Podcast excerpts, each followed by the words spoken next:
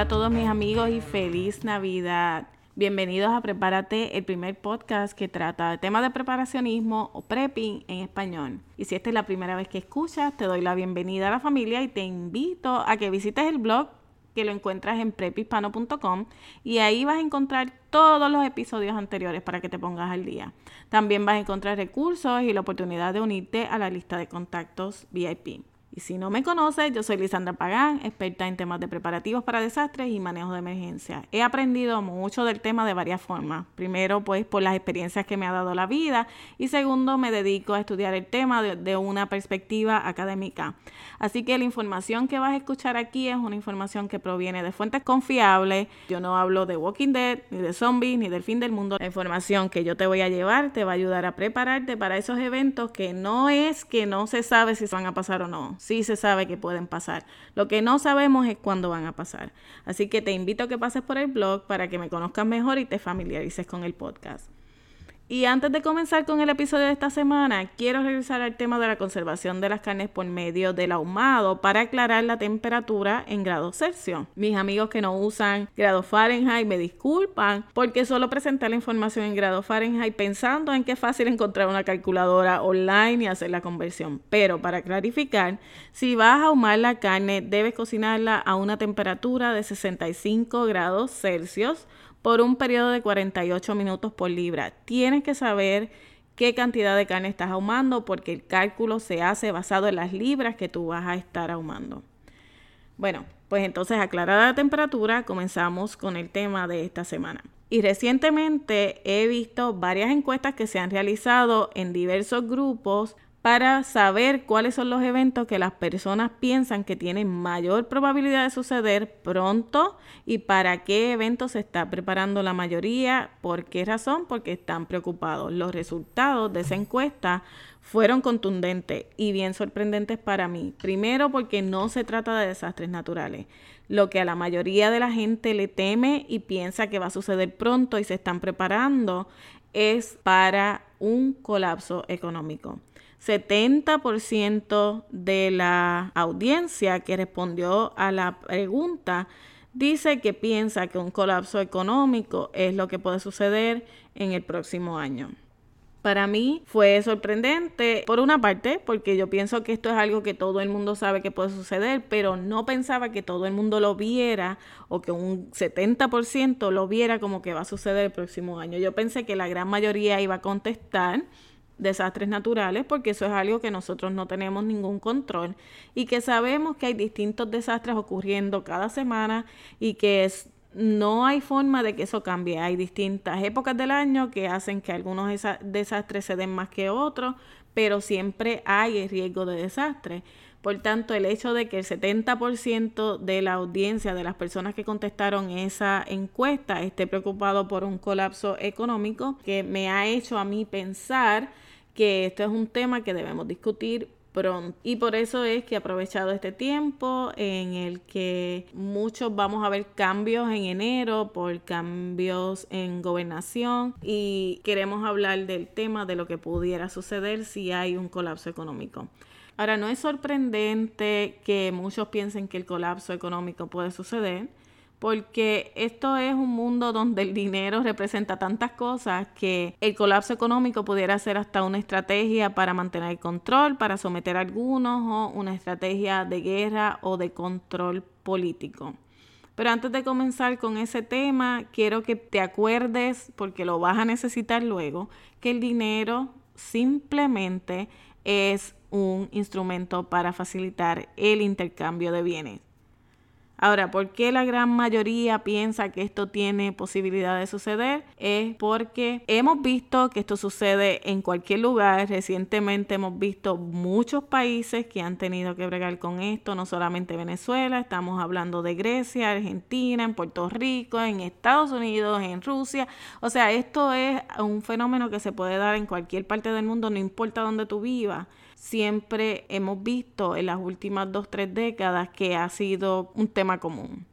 Y nosotros quizás antes podíamos decir o darnos el lujo de ignorar el tema, pero ahora con la cantidad de información que se encuentra disponible, todo el mundo puede ver lo que está sucediendo y con facilidad encontramos imágenes y videos de situaciones reales y actuales que se han desarrollado y podemos entender qué es lo que está pasando. Como te dije, esto no ha sucedido solo recientemente en Venezuela, también ocurrió en Grecia, en Estados Unidos, en la Unión Soviética, en Argentina, en Puerto Rico tenemos también nuestra propia crisis no hay que ir muy atrás en la historia para ver lo que ha sucedido, porque esto ha sido en las últimas dos, tres décadas y todavía nos, nos acordamos del anterior cuando ya nos están hablando de la próxima. Es por eso que las personas siguen con la preocupación, han visto las señales, han visto los reportes y se están preocupando cada día más por este tema. Como te digo, me hubiera gustado tener una persona en este episodio que nos contara lo que está sucediendo actualmente pero no fue posible acordar una fecha para entrevista. Si hay alguien que está escuchando este episodio y quiere contribuir contándonos su historia, que, cuáles son las lecciones que ha aprendido, cuál es la situación real, pues me puedes enviar un email a lisandra.prepispano.com para ponernos de acuerdo, grabamos la llamada y la compartimos con el resto de la audiencia. Pero mi meta con este episodio es que podamos aprender cuáles son los patrones que podemos identificar, saber qué es lo que sucede una vez esas economías colapsan y prepararnos, porque así podemos identificar cuáles son las situaciones que se dan más a menudo y nos vamos a poder preparar para ellas. También podemos utilizar esos patrones como advertencia para que sepamos cómo prepararnos, qué esperar cuando suceda y cuál es la mejor manera para que no se nos quede ningún detalle y estar preparados en todo el sentido de la palabra. Yo quiero que reconozcamos que el hecho de que el tema del el colapso económico se está hablando en muchos medios a la misma vez es una advertencia a pesar de que hay muchas personas que han dejado de prestar atención porque lo ven como el cuento del lobo que se anuncia, se anuncia, pero en realidad no viene y han dejado de creer que puede suceder. La realidad es que cuando un tema se comienza a hablar en tantas esferas diferentes, lo más seguro es porque hay varias señales que están confirmando que es algo que puede suceder antes de lo que esperamos. Y por eso es que muchas personas yo creo que han dejado de prestar atención porque esto se está hablando en distintas esferas, en distintos medios. Y las cosas que dicen es que, por ejemplo, a esta gente lo único que hace es buscar dónde está la tendencia, dónde está el patrón, dónde está la ruptura, cómo es que va a suceder. Y eso es verdad, sí, pero ese es el trabajo de ellos y de eso saben ellos. Pero mirándolo un poquito más desde afuera, también podemos ver que también hay varios sectores que están hablando de preparativos para un colapso económico. Y en eso se trata, estamos hablando de los mercados internacionales. Estamos hablando de que se había, y se había mencionado la inserción o, la introducción de una nueva moneda al Fondo Monetario Internacional que destruiría el dólar y con eso el resto de las economías porque desafortunadamente sabemos que hay muchas transacciones que se manejan todavía en dólares y que eso representaría un caos para más de una economía. Por otro lado, hemos escuchado también los rumores de guerra y los rumores de guerra siempre se han utilizado como un método para establecer los mercados y las economías cuando están en mala situación. Ahora estamos viendo que hay grandes inversionistas del mundo comprando oro, cambiando sus fortunas, moviéndolas para otro sitio, eh, quizás asegurando gran parte de ellas en metales preciosos como el oro. Y yo pienso que eso nos debe también levantar una señal de alerta para que nos demos cuenta que si ellos tienen cosas que proteger y tienen mucho y están haciéndolo, ¿por qué nosotros no hacer lo mismo? Pero si te fijas, como te mencioné, eso no es solamente en el ámbito económico, se está hablando también en el ámbito militar internacional, el poder que puede tener el colapso económico en esas otras áreas y tiene a muchos preocupados porque un colapso económico sería solamente el comienzo de muchas otras situaciones indeseables. Así que amigos y amiga que me escucha, no tomes estas noticias como un rumor. Empieza a mirar esos titulares y a unirlos unos con otros para que tú veas que sí hay relación y que esto va cayendo como las piezas de un rompecabezas. Por eso es que la preocupación es general. A nosotros nos alegra mucho cuando, por ejemplo, el precio de la gasolina baja porque eso es un alivio para nuestros bolsillos, pero tenemos que ver qué es lo que hay detrás de todo esto y qué es lo que puede pasar en un futuro. Porque yo creo que es verdad, el precio baja porque hay una oferta más grande y pues es un mercado del comprador, no del vendedor. Y eso en una parte nos beneficia a todos, pero cuando hay una oferta mayor y todo se convierte en el mercado del buyer y no del seller, al fin y al cabo eso va a tener unas consecuencias que van a afectar porque no es solamente el costo o el precio del petróleo, es el proceso el transporte, todo eso tiene un costo que cuando la ganancia es mínima o el precio de venta por obligación, por la cantidad de oferta que hay en el mercado va bajando, se encuentra muchas veces por debajo del costo de producción y sabemos que cuando hay un déficit por algún lugar va a explotar. Ahora te voy a dar un ejemplo no relacionado con el petróleo para que tú veas que muchas veces cuando nosotros nos beneficiamos de ese precio bajo, siempre va a terminar en algo que no es la mejor situación y que siempre hay un déficit que por algún lugar va a explotar. Y hace unas, unas cuantas semanas estuve hablando con un amigo, el doctor Lerner, que es un apasionado del estilo de vida saludable. Y entre sus comentarios, él estaba hablando que a sus 50 años se encuentra mejor salud que a los 20. Cuando nosotros preguntamos por qué, a qué tú acreditas eso, él dice, por ejemplo, yo nunca me comería una hamburguesa de 99 centavos. Todo el mundo se empieza a reír porque no entendemos qué relación tiene una cosa con la otra, pero cuando tu budget es limitado, como en el caso de muchos de nosotros, hay días pues que no ni siquiera tenemos para eso, pero digamos que tienes un budget limitado y tienes que comer fuera y decides comprar esa hamburguesa de 99 centavos. Que cuando tú lo razonas de esta forma te vas a dar cuenta. Si tienes una hamburguesa, tienes pan, tienes carne, tienes lechuga, tienes tomate, algunos tienen queso y tocineta. Cuando tú lo sacas en promedio, esos ingredientes para que esa hamburguesa cueste 99 centavos y aún así el negocio tenga algún tipo de ganancia, cada ingrediente tiene que tener un valor de menos de 10 centavos. Entonces, si lo vienes a ver desde una forma un poquito más lógica, en realidad no sabemos ni qué es lo que estamos comiendo. Por eso es que vienen ahí los rumores de que esa carne no es carne, que es un cartón mezclado con algún tipo de caramelo y color artificial. Otros dicen que es el pink slime, que puede ser hecho de las vísceras de los animales. Pero también recientemente se han visto videos donde hay personas preparando una lechuga echando un químico con un colorante sobre el agua y la va sacando y parece una lechuga y hasta eh, arroz sintético.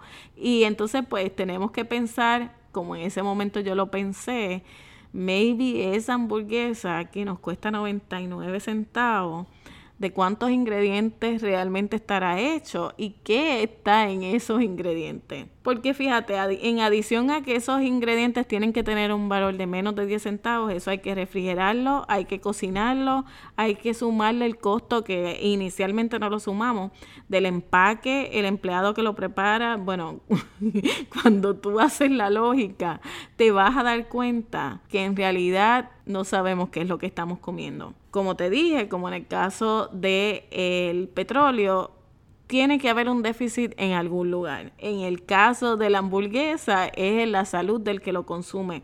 Pero en el caso del petróleo sabemos que ese déficit tiene que explotar por algún lugar y por lo general es en la economía de los países que están negociando o produciendo ese petróleo. Al fin y al cabo, después de todo este cuento que te acabo de hacer, tiene que haber un lugar por donde esto va a explotar. Lo barato nos va a salir caro en otra parte. Y esa es la razón principal a la que después le tenemos que sumar la corrupción, el favorecimiento de algunos y a todo eso se suma para crear las condiciones perfectas para un colapso de la economía. Las personas que ya han pasado por uno, que yo diría que la gran mayoría de nosotros hemos pasado por uno, ya sea por eh, uno en la década de los 80, en los 90 o en los 2000. Sabemos que comienza porque no hay dinero, el desempleo aumenta, los costos de vida aumentan, pero los salarios no aumentan. Para los afortunados que mantienen su trabajo, el salario no aumenta, en algunos casos inclusive es disminuido y eso sigue contribuyendo a la crisis. La gente no tiene dinero para comprar, por lo tanto los productores o los comerciantes se ven obligados a cerrar sus negocios, más empleados se quedan sin trabajo y la situación sigue empeorando. Por eso es que te digo que quizás en un momento dado para nosotros es un beneficio para nuestra wallet, para nuestro bolsillo, porque nos beneficiamos porque el producto está barato, pero la verdad es que termina saliéndonos bien caro, porque así es como empieza una economía en crisis. Después eso continúa y sabemos que sigue la violencia, la criminalidad, la depresión, los suicidios y muchas cosas que vienen como consecuencia de esa gente que se queda sin salario, que pierden sus casas, que pierden sus trabajos, que pierden sus economías, que se encuentran sin opción, sin nada que hacer, no están preparados y terminan ocurriendo muchos otros casos de violencia, criminalidad, hasta suicidio. Y entonces tenemos que preguntarnos cómo es que nosotros podemos prepararnos para una situación como esa. Y entonces, para darte una solución, ¿verdad? Porque a mí siempre me gusta recomendarte qué es lo que podemos hacer ahora, mientras se puede tomar acción. Primero que nada, sabemos que tenemos que prepararnos, guardando agua, alimentos y medicamentos. Y esos artículos que no solamente te van a servir para tu uso personal y el de tu familia, sino que también pueden ser artículos de intercambio. Y si recuerdas cuando te dije al principio que recordaras siempre que el dinero era un instrumento de intercambio, recuerda que esos artículos que tú estés guardando cuando el dinero no valga un centavo, mejor dicho, no valga nada, esos artículos se van a convertir en tu dinero ¿Por qué hablamos que el dinero es un instrumento de intercambio? Así que esos artículos van a ser tu efectivo, esos artículos van a ser tu dinero. Esos son los que tú vas a utilizar para poder adquirir lo que te haga falta cuando los utilices como un instrumento de intercambio. Hay muchas personas que ofrecen sus servicios a cambio de alimentos, medicamentos o cualquiera que sea la necesidad. Y si tú tienes alguna habilidades o sabes hacer algo, puedes trabajar en construcción y puedes ofrecer eh, tu servicio, ya sea como doctor, ya sea, no sé, cualquier servicio que tú puedas ofrecer, puedes utilizar ese, ese servicio y ofrecerlo como instrumento de intercambio. Tu servicio es tu, es tu dinero. Ahora, si no tienes un servicio que tú puedes ofrecer, debes comenzar desde ahora a guardar esos abastos de artículos que puedes utilizar para intercambiar. Quizás es miel, quizás es aceite, quizás es papel de baño, jabón, comida, agua, alcohol, lo que sea, cualquier artículo que tú puedas convertir en tu dinero, porque esa va a ser tu instrumento de intercambio, tu dinero. La otra cosa que debes saber es que tienes que ser bien discreto, ¿verdad? Con lo que tienes, pero de eso yo no creo que haya que hacer una discusión porque ya tú debes saber cuáles son las razones y me imagino que eres una persona discreta. Pero debemos también aprender a vivir con poco, hacer ajustes desde ahora para que sepamos cómo vivir en tiempos de austeridad y yo creo que eso es algo que nosotros lo podemos lograr fácilmente también. Si sabemos vivir en lo mucho, nos podemos adaptar y saber vivir en lo poco también. Pero eso nos va a dar una preparación física y emocional para los tiempos difíciles, los tiempos de austeridad. Ya nosotros sabemos cómo se vive con poco, ya sabemos comer menos, ya sabemos tener menos, ya sabemos hacer que estas cosas que ahora mismo son cosas materiales, que son están en abundancia, las podemos podemos vivir sin ellas, ¿ok? Ahora lo que no vamos a poder vivir sin va a ser la seguridad. Nosotros tenemos que tener una forma desde ahora de defendernos y saber dónde almacenar que sea seguro para nosotros y también para eso que estamos almacenando. Así que la seguridad tiene que ser una prioridad. Esas son las cosas que nosotros desde ahora, ahora que se puede, cuando todavía no hay un colapso económico, cuando todavía no hay un tiempo de crisis, podemos ir trabajando. Todas las crisis, todos los colapsos toman tiempo en estabilizarse. Es posible que durante ese tiempo no puedas sacar ningún dinero del banco. Es posible que el gobierno tome control de tu dinero, de tu cuentas de banco, de tu plan de retiro y que te encuentres sin ningún tipo de efectivo. Y es por eso que yo siempre digo, al menor signo que tú veas, vete y retira el dinero del banco. Ok, quizás el dinero no tenga valor, pero siempre va a haber quién, siempre va a haber quién se va a atrever a cambiar lo que tenga por dinero. ¿Por qué? Porque siempre hay personas que piensan, yo cojo el dinero ahora y cuando toda esta crisis se estabilice, yo voy a ser rico, voy a ser millonario con lo que cogí por ahí intercambiando artículos por dinero. Y puede ser que muchos de ellos lo logren, pero también tenemos que pensar que si la crisis es real, ese, dinero va a terminar siendo papel. Por eso es que quizás antes de los primeros 30 días ese dinero que tú tengas en efectivo lo puedas utilizar para adquirir cosas que las puedes guardar para luego. Y es importante que recuerdes ese detalle. Lo que vayas a utilizar, lo que vayas a comprar con dinero en efectivo, lo tienes que hacer en los primeros días porque luego ya ese dinero es bien probable que no tenga nada de valor o ningún valor o el valor sea mínimo. Ahora, vamos a ver qué es lo que debes hacer y además de esos artículos que hablamos, alimentos y de lo que vas a utilizar como tu dinero, como tu método de intercambio, yo creo que debes tener también semillas porque puedes comenzar a sembrar desde el principio y eso te va a permitir que esa fuente de alimentos se siga replicando cada mes. Y también si tu tiempo, tu esfuerzo, tu espacio te lo permite y el presupuesto, sería ideal que tuvieras plantas y animales para que tu fuente de alimentos se siga multiplicando. Ahora, como la historia nos ha demostrado, estos eventos no duran para toda la vida. Con el tiempo pasan o se estabilizan, pero eso no quiere decir que durante los primeros 30 a 90 días no van a haber tiempos difíciles. Sí los van a ver, va a haber un caos total, quizás una violencia terrible, especialmente cuando muchos no tienen ni idea de qué hacer, ni qué, ni qué pueden o no pueden hacer para sobrevivir. Por eso es que es importante que te prepares para el impacto inicial. Con el tiempo la situación va a cambiar, terminamos uniéndonos como seres humanos y entendiendo que si queremos sobrevivir nos tenemos que unir y trabajar, crear quizás hasta una nueva sociedad, pero esos primeros días van a ser caos y tienes que evitar en ese tiempo salir andar por las calles porque hay mucha violencia, el gobierno está tratando también de controlar, de tomar posesión de lo que muchos puedan tener para evitar quizás que se siga multiplicando la violencia. Yo no sé cuál es la razón, ¿verdad? Pero tienes que evitar, si tú puedes, eh, enfrentarte a cualquier tipo de esa situación. Ahora, para terminar este episodio con una nota positiva, yo quiero que te recuerdes que ánimo es lo que vamos a necesitar en tiempos así para recordar que este no es el fin, que siempre hay oportunidad de ver luz al otro lado del túnel. Pero el éxito de que puedas llegar a ver esa luz al otro lado del túnel va a depender de esas acciones que tú vayas tomando desde ahora. Acciones que tú vas a tomar antes de la crisis y que vas a utilizar para irte preparando.